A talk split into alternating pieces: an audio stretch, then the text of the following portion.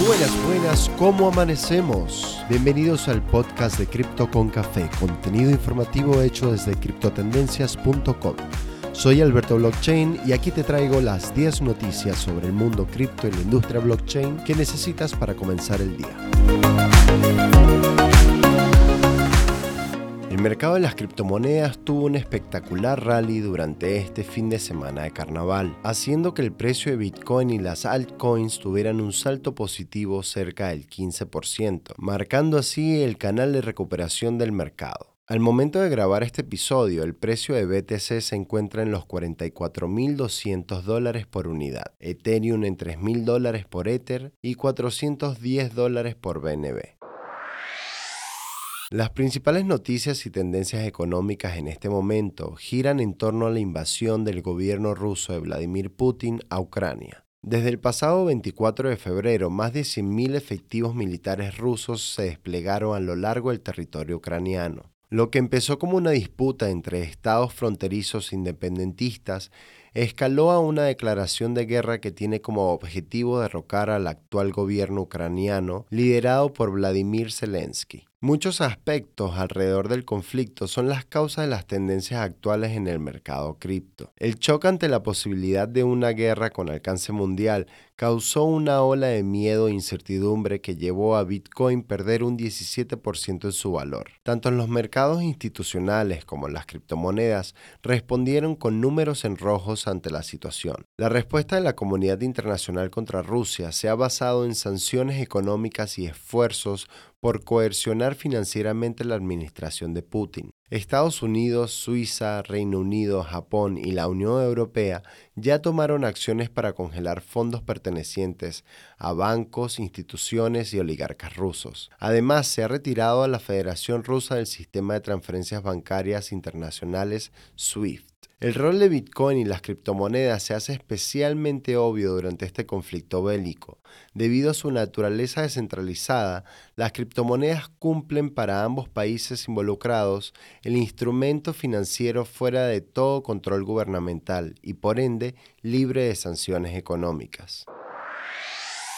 Rusia impuso un cepo cambiario y se dispararon las criptomonedas por la demanda de ahorristas que huyen del rublo. Este lunes la bolsa de valores rusa y la apreciación del rublo cayeron estrepitosamente, como consecuencia del cerco económico impuesto por las naciones aliadas. Por ello, el Banco Central ruso ha dispuesto nuevos controles a capitales, detuvo la negociación de valores y restringió la compra de moneda extranjera. Con el desplome cercano al 30%, donde el valor de la moneda fiat rusa llegó a menos de un céntimo de dólar, los ahorristas han encontrado en Bitcoin y criptomonedas estables un refugio ante la crisis económica desatada por la guerra. Datos muestran que el volumen de intercambio entre Bitcoins y rublos ha alcanzado su nivel más alto desde mayo del año pasado. La stablecoin USDT Tether también ha sido uno de los criptoactivos con mayor demanda en Rusia, mientras se ven largas filas de personas en los cajeros automáticos y el posible colapso financiero local da aún más fuerza a la recuperación cripto. Ucrania establece canales para recibir donaciones en criptomonedas. Como parte de su captación de fondos por medio de donaciones, el gobierno de Ucrania habilitó billeteras de criptomonedas vinculadas a Bitcoin, Ethereum y a la moneda estable USDT, para así recibir apoyo por parte de la comunidad cripto a nivel mundial en un esfuerzo por obtener ayuda financiera para afrontar la invasión militar de Rusia. Hasta el momento, según los datos recopilados por la firma análisis blockchain Elliptic, las billeteras de criptomonedas publicadas por el gobierno ucraniano han recaudado más de 24 millones de dólares. Ahora, buscando diversificar las opciones cripto para recibir donaciones, Ucrania está aceptando Polkadot. Esta iniciativa llega luego de que el fundador de Polkadot, Gavin Wood, prometiera realizar una millonaria donación si proporcionaban una dirección de DOT. Biden busca crear alianzas con los exchanges de criptomonedas para que Rusia no pueda usar cripto.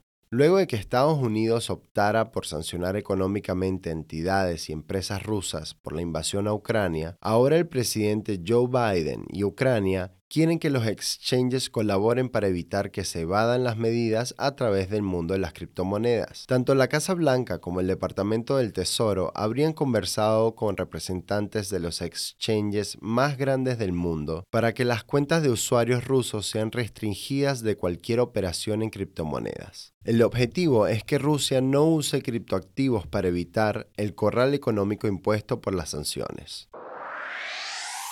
Binance, Kraken y Coinbase rechazan petición de congelar criptomonedas a usuarios rusos. El viceprimer ministro de Ucrania, Mikhailo Fedorov, recurrió a Twitter el domingo para exhortar a las plataformas de intercambio de criptomonedas a bloquear las direcciones de los usuarios de Rusia y Bielorrusia, tanto a los individuos sancionados como a los ciudadanos de esos países. Desde entonces, exchanges como Binance han declarado que cumplirían con restringir cuentas a individuos sancionados, pero no se bloqueará el servicio a todo usuario proveniente de Rusia. Al hecho se han unido otros grandes de la industria como los exchanges KuCoin, Kraken y Coinbase. En diferentes comunicados, los intercambios cripto han resaltado la responsabilidad ética del hecho, ya que cripto está destinado a proporcionar una mayor mayor libertad financiera a las personas de todo el mundo. Decidir unilateralmente prohibir el acceso de las personas a sus fondos iría en contra de la razón por la cual existen las criptomonedas. Retiran prohibición Bitcoin de última versión de ley cripto para la Unión Europea.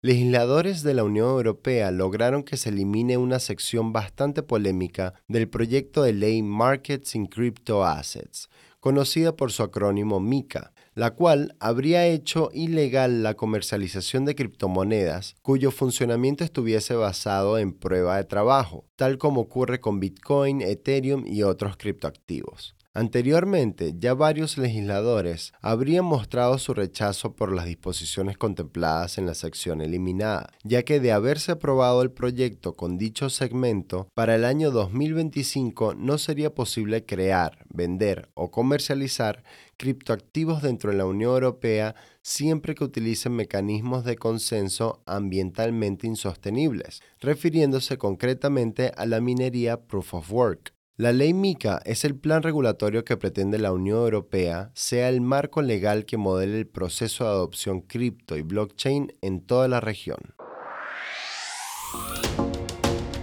Y eso ha sido todo por hoy. Gracias por acompañarnos en Cripto con Café, tu resumen diario de noticias sobre el mundo cripto y la blockchain que necesitas para comenzar el día.